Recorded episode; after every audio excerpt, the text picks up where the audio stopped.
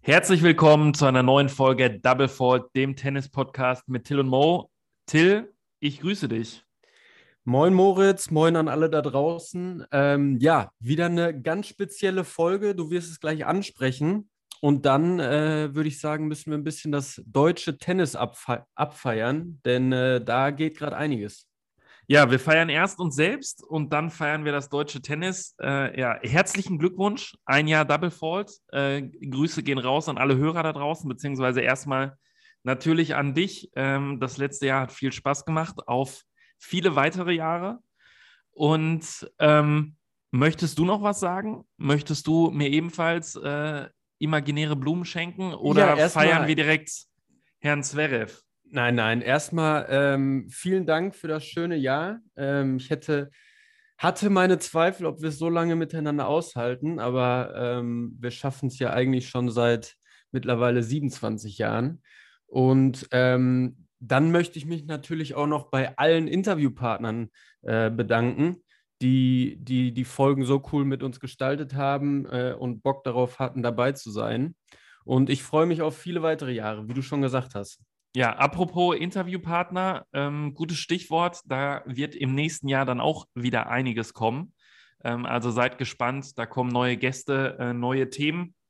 Natürlich alles, alles in der Welt des besten Sports. Ähm, und äh, ja, seid gespannt. Und ansonsten schauen wir kurz zurück und beziehungsweise schauen dann aktuell, was quasi im letzten Turnier, im letzten Highlight des Jahres noch passiert, richtig? Absolut, so machen wir es. Ähm, ja, großes Thema mal wieder in diesem sensationellen Jahr. Sascha Zverev, ähm, leg los, was sagst du? Na, erstmal, um alle abzuholen, er gewinnt äh, die ATP Finals ähm, dieses Jahr in Turin, was natürlich einfach ja das letzte, letzte große Highlight des Jahres ist, was vielleicht nicht ganz auf, also was definitiv nicht auf der Höhe der vier Grand Slams ist, so vom, vom Standing, vom Prestige, aber was, was nach und nach aus meiner Sicht immer mehr ähm, an Prestige gewinnt. Einfach, ja, weil es das, das letzte große Ding des Jahres ist und weil da aus meiner Sicht auch wieder ähm, die Spielform ähm, mit reinfällt. Wir hatten es in der letzten Folge kurz angesprochen. Wir haben erst Gruppenspiele. Ähm, das heißt, äh, die Fans sehen im Normalfall jeden Spieler erstmal äh, dreimal, bevor es dann in die Halbfinals und äh, ins Finale geht. Ich finde es einfach äh, ja ein extrem geiles Konzept, was einfach Spaß macht. Und ja, Sascha Zverev gewinnt das Ding am Ende, ähm, nur um mal vorwegzugreifen, gegen Daniel Medvedev.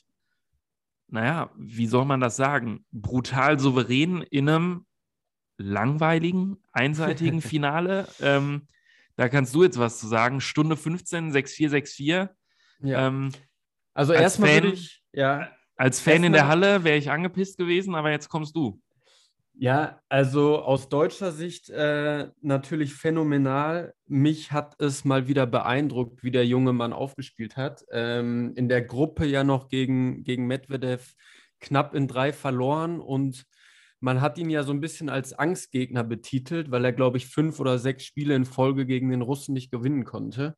Ja. Ähm, und dann in den Finals, im Finale der Finals, ähm, ihn dann so relativ souverän wegzubuttern, ähm, fand ich dann wieder bemerkenswert, vor allem, weil er im Halbfinale davor wieder ähm, Novak Djokovic schlägt in drei, was ähm, ja alle Tennisfans da draußen wissen, auf Hartplatz vor allem so, somit die größte Aufgabe im Tennissport ist.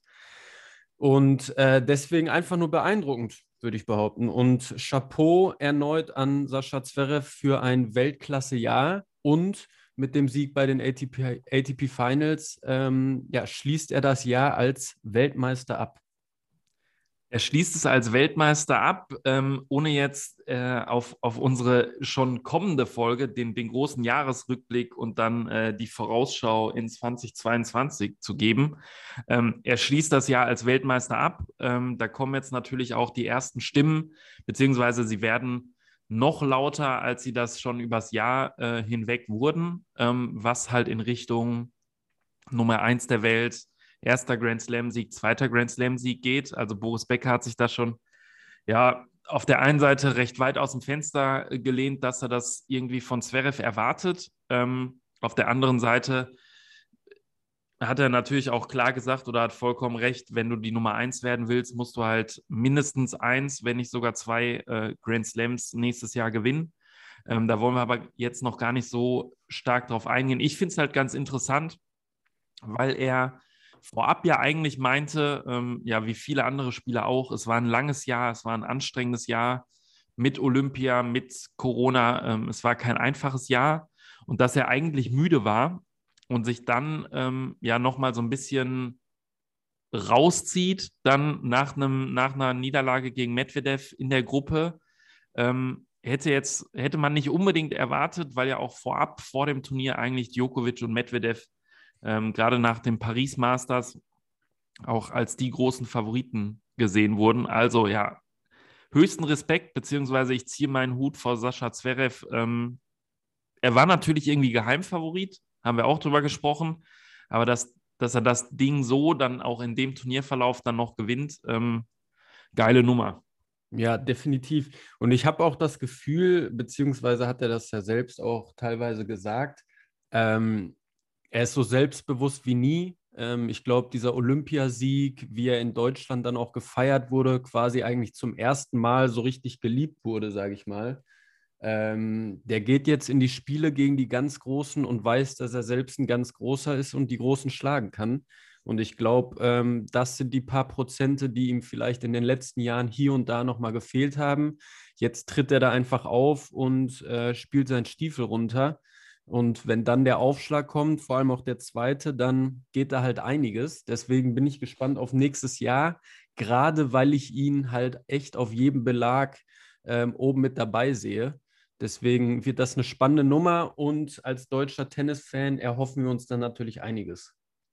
Ja, du sprichst die deutschen Tennisfans äh, und die Liebe zu Sascha Zverev an. da kommt wir... jetzt wieder eine Überleitung, mein lieber Herr nee, da, da, müssen wir natürlich, ähm, ich, ich mache mir jetzt quasi die eigene Überleitung kaputt, mhm. weil natürlich auch wir beide, ähnlich wie fast ganz Tennis Deutschland, natürlich auch ähm, ja ein bisschen ähm, bei Sascha ankriechen müssen oder, oder uns selbst ins Gewissen rufen müssen, wenn man mal in die ersten Podcast-Folgen reinhören würde, ähm, was ich natürlich jedem Tennisfan da draußen herzlichst ans äh, Herz legen kann, dann würden wir natürlich erfahren, dass wir ganz am Anfang auch anders über ihn gesprochen haben. Ne? Arrogant, kühl, nicht so wirklich nahbar.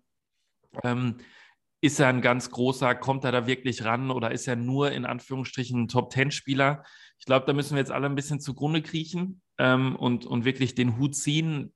Der Junge ist halt, der Junge ist Top 3 und der Junge wird über die nächsten Jahre auch Top 3 bleiben und äh, an der 1 und auch an den Grand Slam-Siegen nicht nur knabbern, sondern sie auch äh, verputzen, würde ich sagen. Ja, da würde ich mich anschließen. Nichtsdestotrotz muss man auch so ein bisschen das Gesamtbild nochmal sehen. Äh, hier und da passieren ein paar Sachen äh, neben dem Tennisplatz, die, äh, die jetzt nicht so gut für seinen Ruf sind oder waren. Ähm, aber nichtsdestotrotz, durch das erfolgreiche Tennisjahr hat er sich komplett in den Fokus und in die Herzen der Fans gespielt. Vielleicht nicht bei jedem, aber bei, bei sehr vielen, gerade die bei Olympia ähm, auch so ein bisschen mal in den Tennissport reingeschnuppert haben, wofür Olympia eine schöne Sache ist. Und äh, hoffen wir einfach, dass in den nächsten Jahren nur noch positive Schlagzeilen dazukommen. Da hoffe ich mit dir mit und äh, du gibst mir die nächste Vorlage, ähm, die ich jetzt schon wieder vergessen habe. Ähm, positive posit Schlagzeile vielleicht? Positive Oder? Schlagzeile.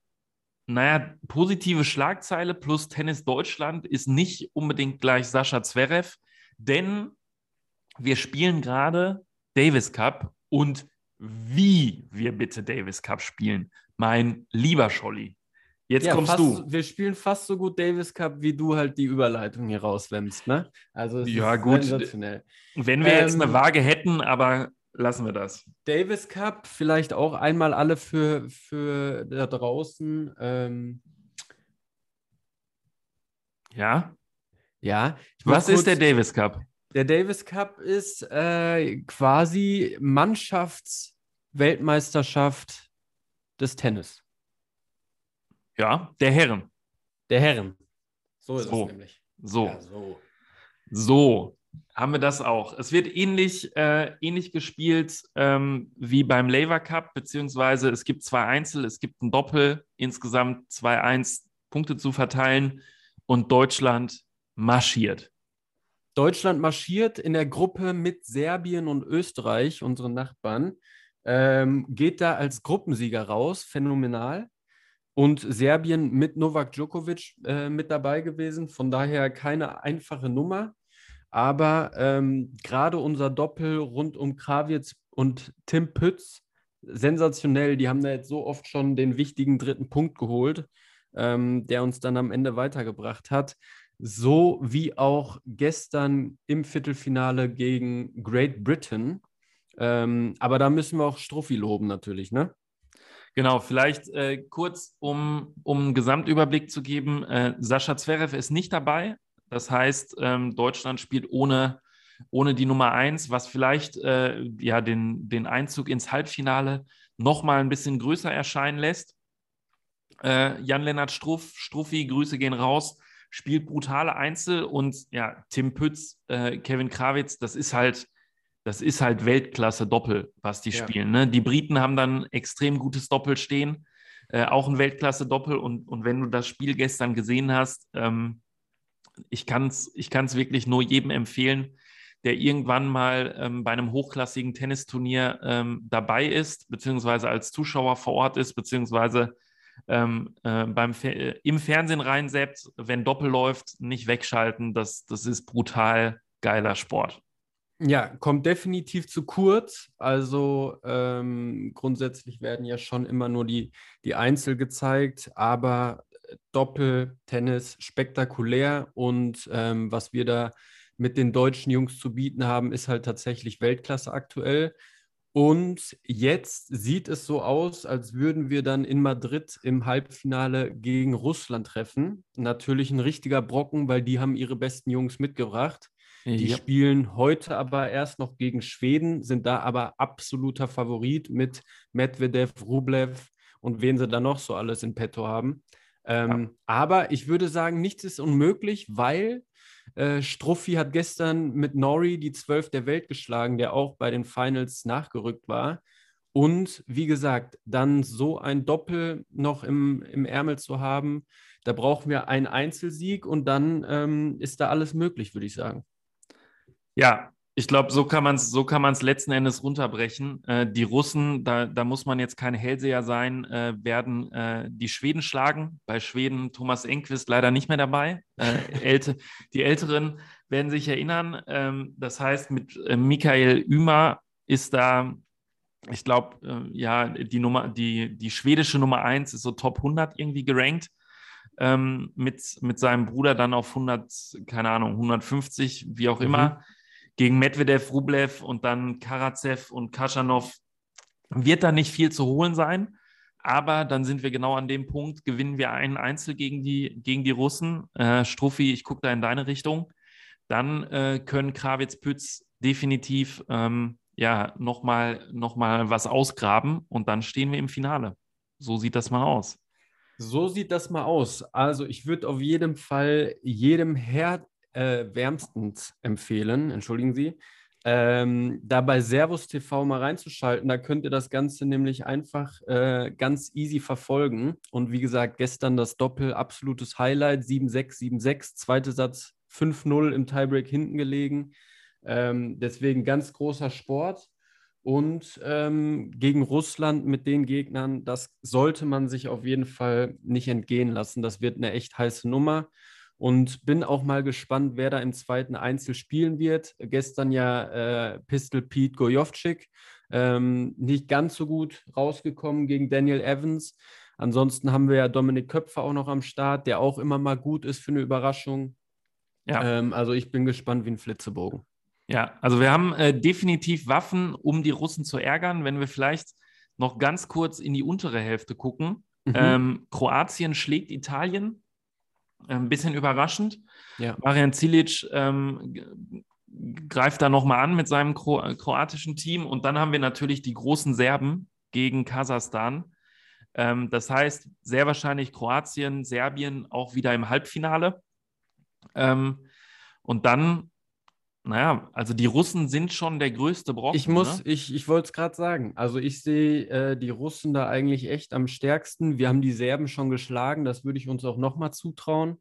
Ja. Und äh, die Kroaten haben halt ein sehr, also die haben ja ein bockstarkes Doppel. Ja. Ähm, Metkic Pavic auch bei den Finals dabei gewesen, sind auch so Top 3 der Welt im Doppel. Ja. Ähm, allerdings hast du halt mit Cilic und dann Goyo ähm, zwei Einzel, die du halt auch beide gewinnen kannst. Und ich sag mal so, ein Doppel, ähm, was die da gestern gespielt haben, Krawitz ja auch Grand Slam-Sieger, Pütz spielt da auch groß auf. Auch das ist nicht unmöglich. Deswegen, ich bin gespannt, aber erstmal geht es äh, daran, die Russen zu ärgern. Ja, wir ärgern jetzt die Russen. Ihr da draußen schaut alle Servus TV. Äh, kann man neben dem Tennis natürlich auch immer empfehlen. Das ist aber ein anderes Thema. Und ansonsten hören wir uns in zwei Wochen wieder zum großen Jahresrückblick slash Einblick in 2022, bevor jo. wir dann alle schön Weihnachten feiern. In diesem Sinne, ich habe nichts mehr. Hast du noch was? Ich habe nichts mehr. Ich habe Bock. Ich habe Bock äh, auf den Davis Cup und auf die nächste Folge. Und dann freue ich mich auch schon aufs nächste Jahr, wenn es dann auch wieder langsam schon mit den Australian Open wieder losgeht. Was auch ein sehr heikles Thema wird, blicken wir auf die Nummer 1 der Welt. Aber darüber werden wir dann nächstes Mal äh, sprechen. Bockstarker Teaser. Wir sind out. Tschö. Ciao, ciao.